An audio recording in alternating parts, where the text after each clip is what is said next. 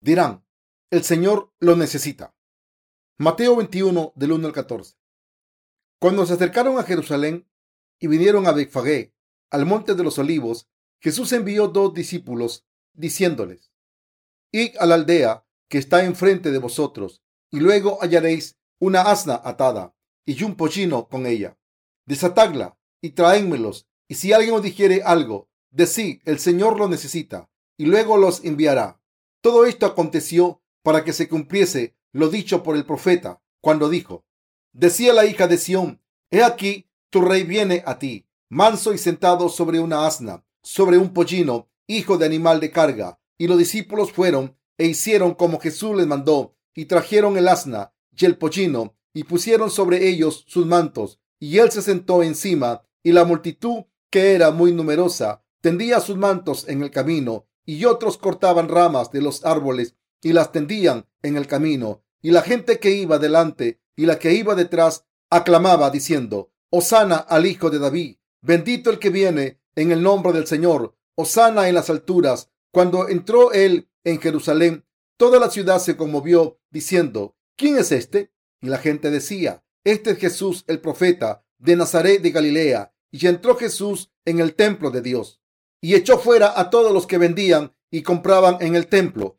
y volcó las mesas de los cambistas y las sillas de los que vendían palomas y le dijo, escrito está, mi casa, casa de oración será llamada, mas vosotros la habéis hecho cueva de ladrones. Y vinieron a él en el templo ciegos y cojos, y los sanó. En el pasaje de la escritura de hoy está escrito, cuando se acercaron a Jerusalén y vinieron a Betfagé, al monte de los olivos, Jesús envió dos discípulos, diciéndoles, y a la aldea que está enfrente de vosotros, y luego hallaréis una asna atada y un pollino con ella, y desatadla, y traédmelos, y si alguien os dijere algo, decid, el Señor lo necesita, y luego los enviará. Mateo 21 del 1 al 3.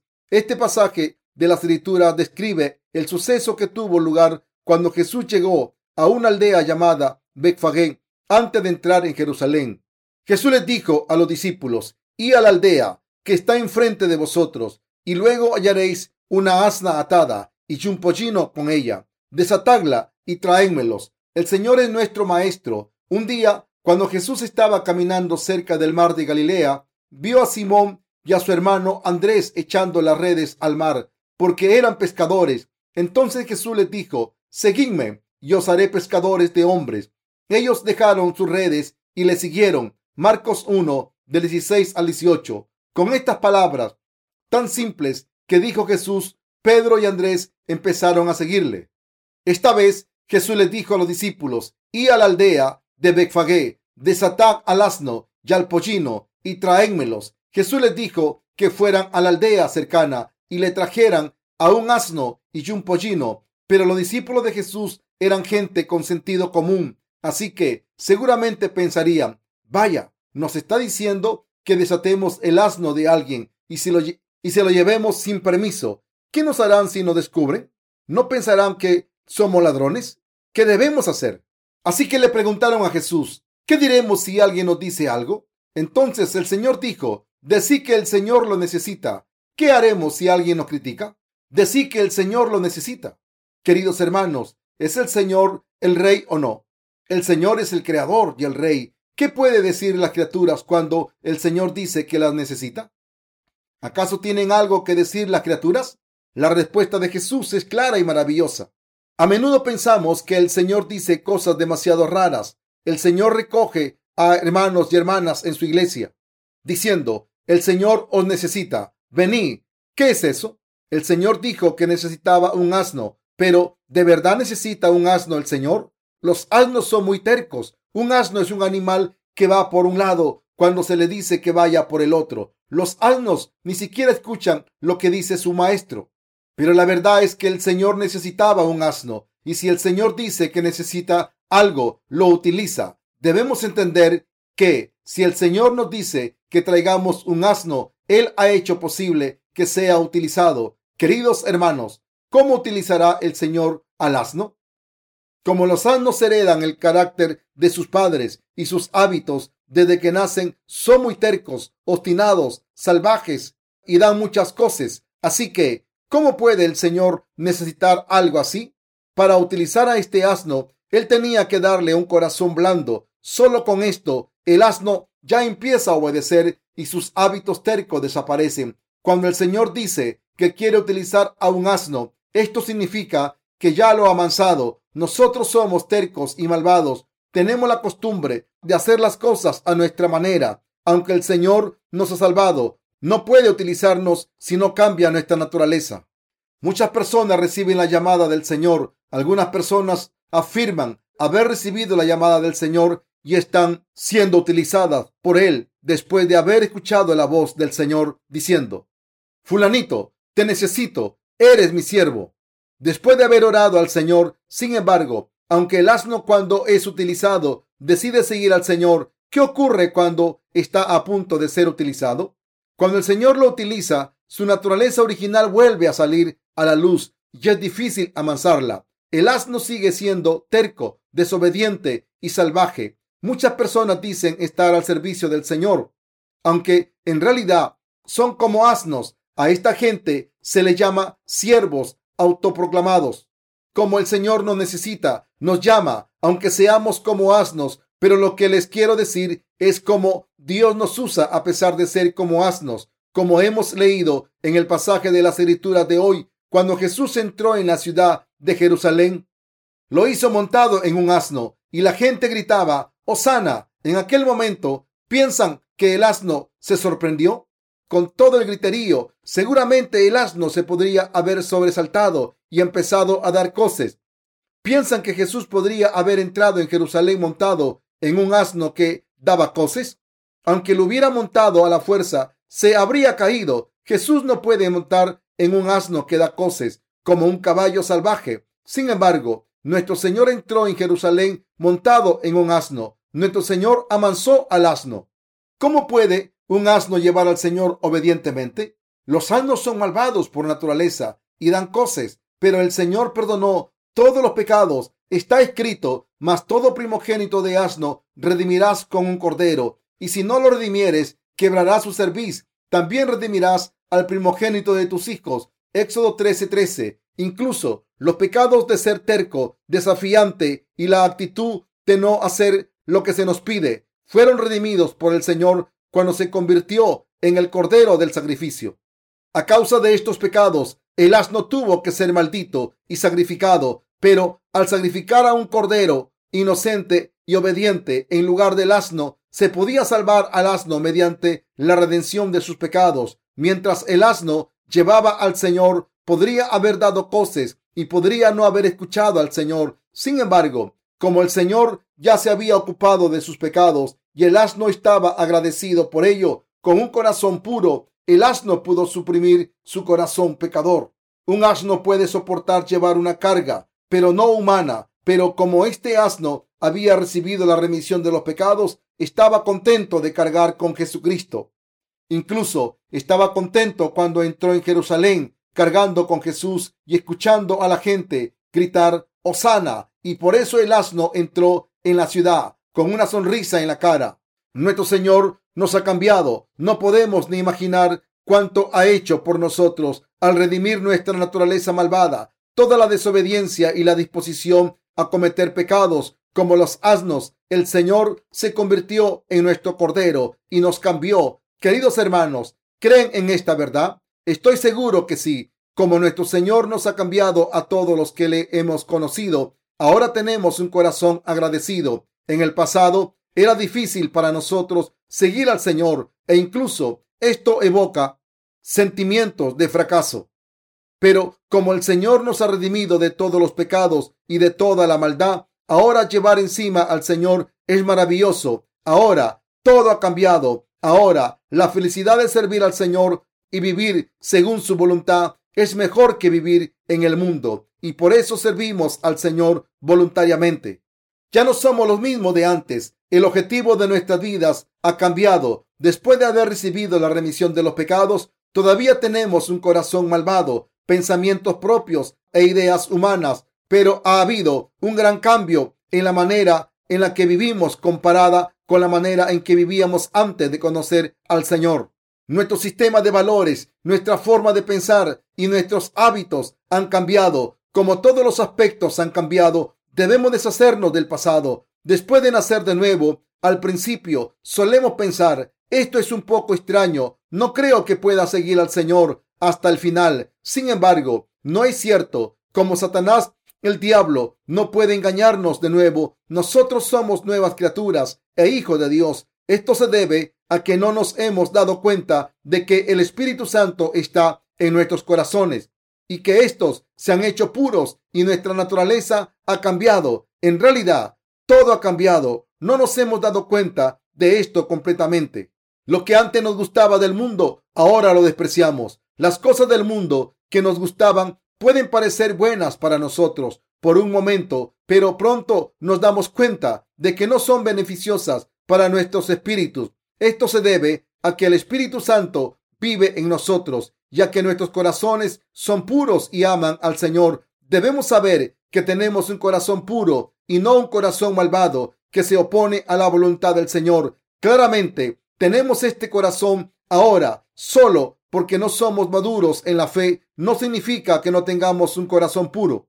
Cuando el Señor dijo que nos iba a utilizar aunque fuésemos como asnos, estaba hablando de cambiar nuestros corazones completamente antes de nacer de nuevo. Las cosas del mundo lo era todo para nosotros, pero ahora nos hemos dado cuenta de que estas cosas no nos dan la felicidad porque somos como asnos, porque somos como asnos que estiman acompañar al Señor en vez de cargar con las cosas del mundo. Incluso después de recibir la remisión de los pecados cuando somos jóvenes, Decimos que el mundo no nos satisface, pero la verdad es que tenemos aún deseo del mundo. Esta es nuestra situación. Sin embargo, nuestro corazón es diferente. Nuestros pensamientos y corazones viven según la voluntad del Señor. Claramente, mientras alguien nos guíe, tendremos el deseo de vivir según la forma de vivir que nos enseñan. Así es el corazón de una persona que ha nacido de nuevo del agua y el espíritu. Dios nos ha dado el espíritu que nos permite convertirnos en hijos de Dios. Como Dios nos ha dado su espíritu, podemos ser adoptados como hijos de Dios en los corazones de los que creen en el Evangelio del agua y el espíritu, por el que Jesús borró todos nuestros pecados. Ya no hay pecado y como el Espíritu Santo reside en ellos, ahora desean obedecer, someterse y seguir la voluntad del Padre dentro de los corazones de los santos. Existe el deseo de hacer la voluntad de Dios y el deseo de ofrecer sus esfuerzos para cumplir su voluntad. ¿Cuánto cambió nuestra naturaleza después de recibir la salvación? A menudo algunas personas dejan de seguir al Señor después de verse insuficientes, pero el Señor, en vez de descartar al asno a mitad de camino, siguió montado en él. Aunque seamos insuficientes, espero que nos demos cuenta de que nuestro Señor siguió montado en el asno y lo intentó cambiar. A veces, cuando desesperamos, queremos distanciarnos del Señor, por eso queremos salir corriendo cuando algo va mal.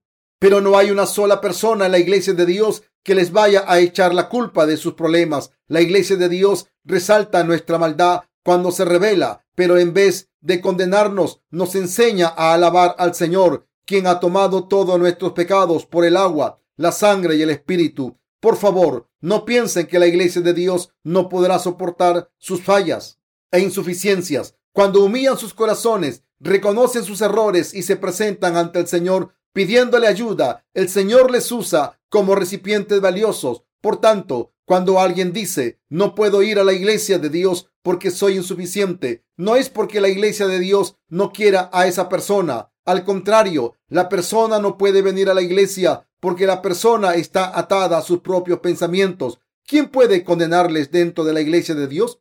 Jesucristo ha borrado todos los pecados del mundo por el agua y la sangre, pero ¿cómo puede alguien condenarles?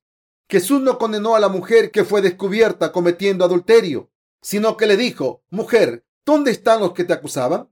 ¿Te han acusado alguno? Yo tampoco te condeno. Juan 8 del 10 al 11. ¿Por qué dijo eso? Porque había quitado todos los pecados del mundo, incluso el suyo, al ser bautizado en el río Jordán. Por favor, confirmen el hecho de que Jesús ha borrado todos sus pecados, del mismo modo en que Jesús lavó los pies de Pedro, cuando confirman una vez más que Jesús ha tomado todos sus pecados, estarán comprometiéndose, sus espíritus se recuperarán y tendrán un nuevo corazón para servir y acompañar al Señor. Esto es meditar sobre el Evangelio a diario y a través de esta meditación sus almas pueden revivir. ¿Creen que Dios abandonará a una persona por sus hábitos de la carne y por su suciedad? No. Nuestro Señor ha dicho que necesita un asno. El Señor nos utiliza porque somos como asnos. Si nos acostumbramos al Señor, nos hemos convertido en asnos que el Señor puede utilizar. Debemos estar agradecidos por el hecho de que el Señor nos ha cambiado. Queridos hermanos, ¿han cambiado mucho?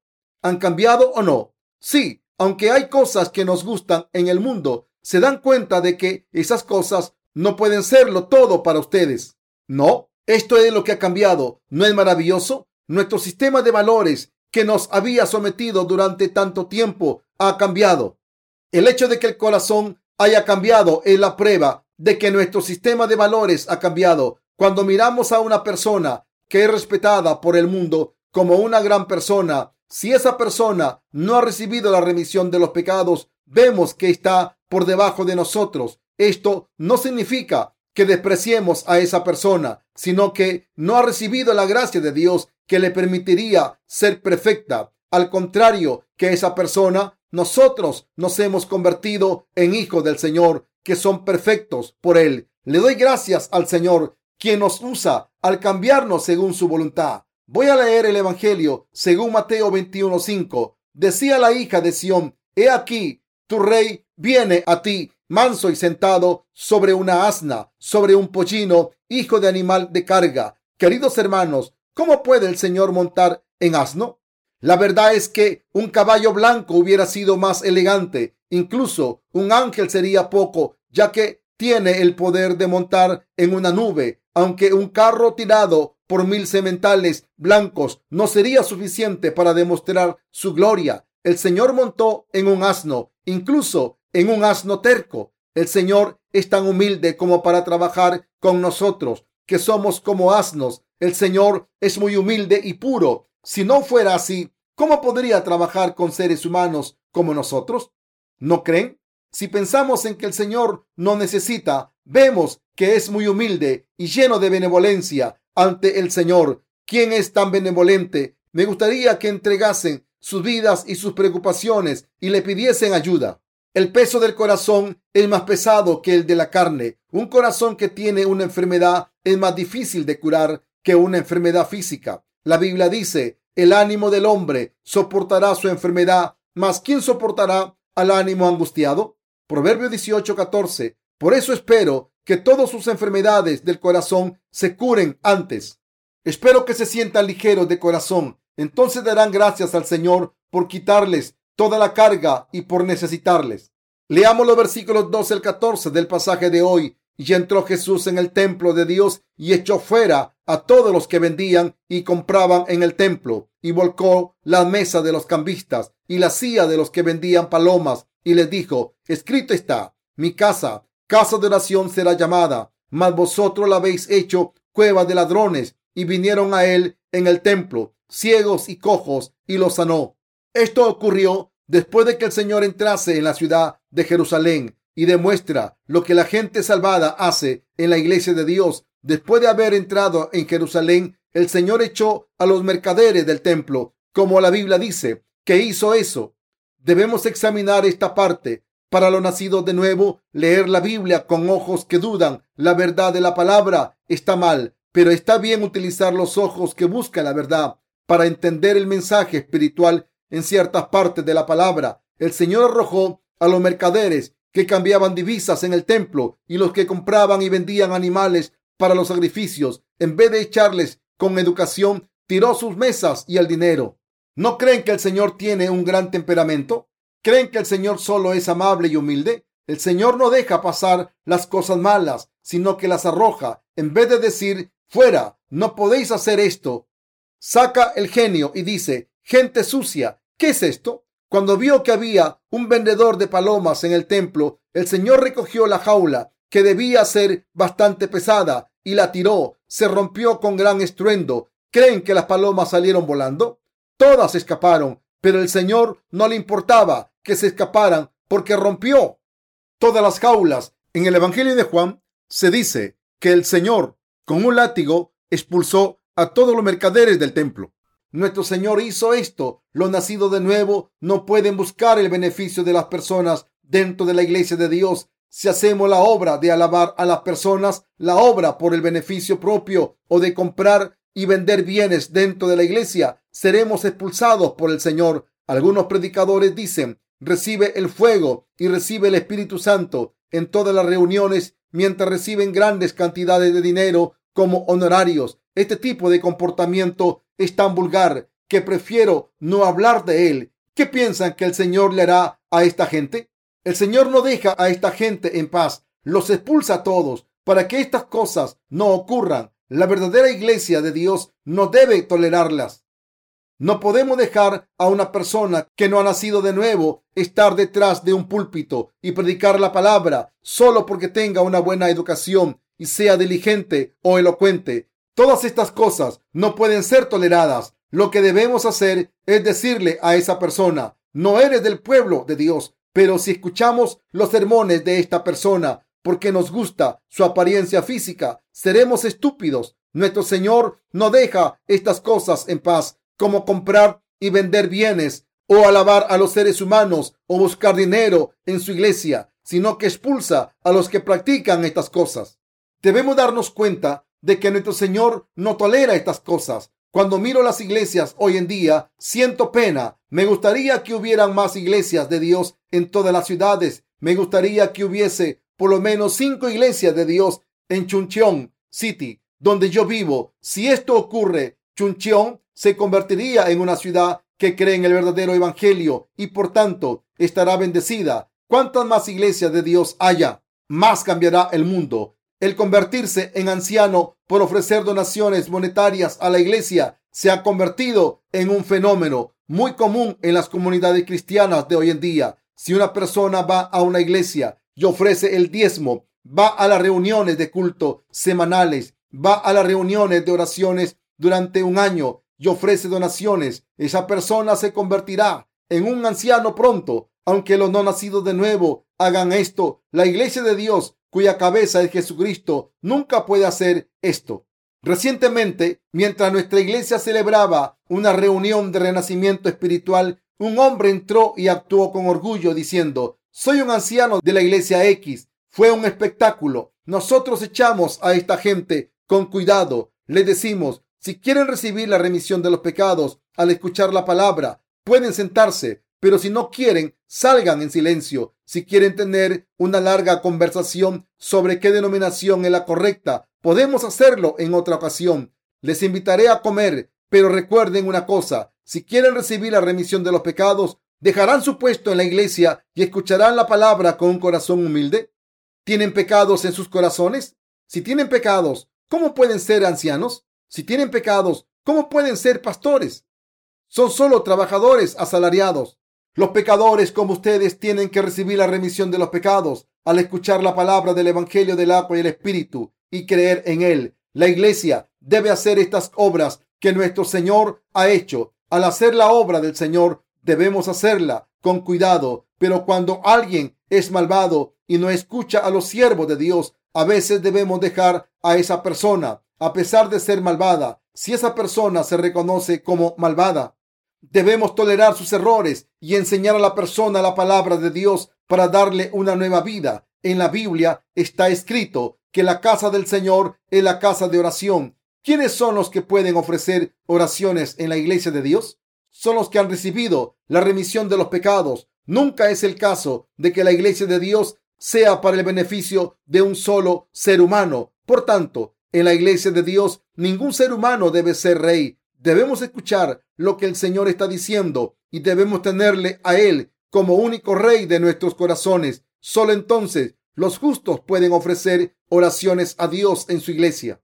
Cuando nos damos cuenta de la voluntad de Dios a través de la Biblia, todo lo que tenemos que hacer es seguir adelante con toda seguridad, sin pensarlo más. Aunque la obra parezca imposible para los seres humanos, la iglesia de Dios sigue adelante con su tarea por fe. Aquí en el centro del púlpito de nuestra iglesia hay una silla vacía. ¿Quién debe tomar esa silla? El Señor como es el trono del rey, ningún ser humano debe sentarse allí. Una iglesia verdadera es un lugar donde la gente recibe la remisión de los pecados del Señor. Busca la voluntad del Señor y trabaja por la expansión del reino de Dios. La iglesia de Dios es un lugar donde el pueblo de Dios se reúne para vivir hablando espiritualmente. Es Jerusalén, la ciudad de paz. El Señor ha llevado a cabo esta obra en Jerusalén.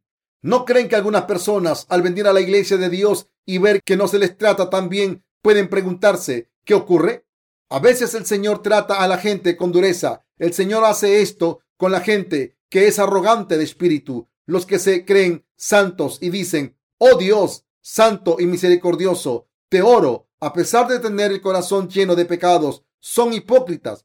El Señor no deja estar a esta gente, sino que les dice lo que está mal, aunque no sean creyentes, imitan a los siervos de Dios muy bien. El Señor no deja a estas personas en paz, sino que les reprende duramente. Los discípulos del Señor pueden hacer lo mismo. En vez de gobernar la iglesia de Dios con ética humana, la iglesia debe ver lo que el Señor ha hecho y seguir adelante unida. No debemos evaluar a la iglesia con los criterios de la ética humana. Si evaluamos la iglesia de Dios con la ética humana y la moral, solo obtendremos descontento y la iglesia parecerá una mala idea. Si vemos a través de los ojos de la cortesía, juzgaremos las cosas de la iglesia diciendo, no debería ser así. Los que acaban de nacer de nuevo todavía sienten que es difícil adaptarse al nuevo ambiente, es decir, a la iglesia, porque han vivido todas sus vidas con los criterios de la ética. Cuando entran en la iglesia de Dios, no pueden adaptarse al principio, porque viven llevando la ley a las espaldas solamente. Sin embargo, debemos pensar, ¿qué dijo el Señor?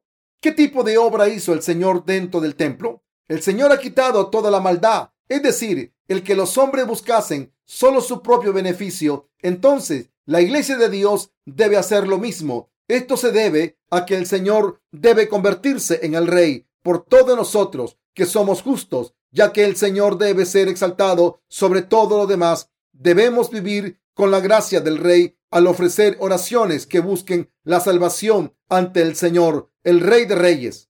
Debemos vivir por los valores y el orden establecidos por Dios y ante todo debemos amar a Dios. En el Evangelio de Mateo 23 está escrito, hay de vosotros escribas y fariseos hipócritas, porque diezmáis la menta y el eneldo y el comino y dejáis lo más importante de la ley, la justicia, la misericordia y la fe. Esto era necesario hacer sin dejar de hacer aquello. Según la palabra de Dios, debemos amar a Dios primero y después a la gente. Debemos amar a Dios primero, respetar su voluntad y después amar a la gente. Este es el sistema de valores y el orden que Dios ha establecido. Además, no debemos perder esta fe en su iglesia. Primero debemos seguir la voluntad de Dios y contarle a la gente cómo estar en la gracia de Dios y cómo recibir sus bendiciones y después llevar al pueblo de Dios en la dirección en la que pueda recibir las bendiciones. Si solo nos importa la gente y no Dios, debemos darnos cuenta de que esto se puede convertir en una maldición. En realidad, si solo nos preocupa la gente, esto ya es una maldición. Si queremos ser felices de verdad,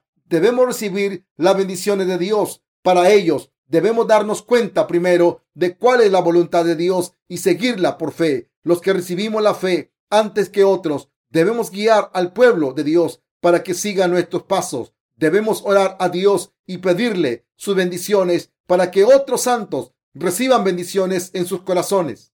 Cuando hacemos esto, nuestra vida mejora. Cuando la gente de fe ofrece oraciones por otras almas, toda la generación siguiente será bendecida y la gracia de Dios estará sobre todo. Cuando abandonan los pecados de los corazones ante Dios en tiempos difíciles, el Señor escucha sus oraciones y les ayuda en sus necesidades. Por tanto, la bendición de Dios desciende en abundancia sobre los que están juntos en la iglesia de Dios. Nunca debemos juzgar la obra que la iglesia hace desde un punto de vista ético.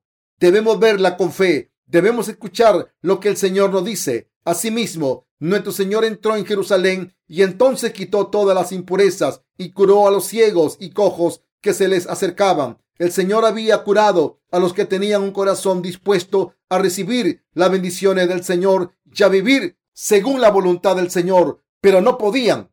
Hay gente que quiere vivir según la voluntad del Señor, pero no puede porque no conoce el camino. Nosotros los justos tenemos la responsabilidad de poner rectas las piernas de los que cojean espiritualmente. Como Jesús nos ha sanado, nosotros también podemos sanarlos. Debemos corregir su fe falsa, ayudarles a caminar con el Señor, llamarles cuando están vacíos, vestirlos, orar por ellos, protegerlos, salvarlos y librarlos de los herejes. Estas son las obras que los justos tenemos que hacer. Del mismo modo en que Jesús sanó a los ciegos y a los cojos, el Señor nos pide a los que somos como asnos que hagamos esta obra.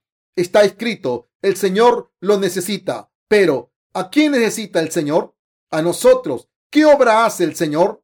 El Señor ha purificado por completo la fe falsa y el materialismo que prevalecían en el templo de Jerusalén. Por otra parte, ha curado a los que estaban dentro del templo, que eran ciegos y cojos. Al hacer esta obra en nuestros corazones, el Señor ha borrado todos los pecados y nos ha permitido ser perfectos para poder utilizarnos. Espero que recuerden que el Señor nos utiliza para la obra de predicar el Evangelio del agua y el Espíritu a los que no han recibido la remisión de los pecados y son ciegos y cojos espirituales que buscan a Dios y la verdad. Si entendemos esto, mientras servimos al Señor, podremos servir al Señor correctamente y caminar en la fe. Estoy seguro de que el poder de Dios y sus bendiciones están sobre los que hacen la obra que Dios les ha encargado.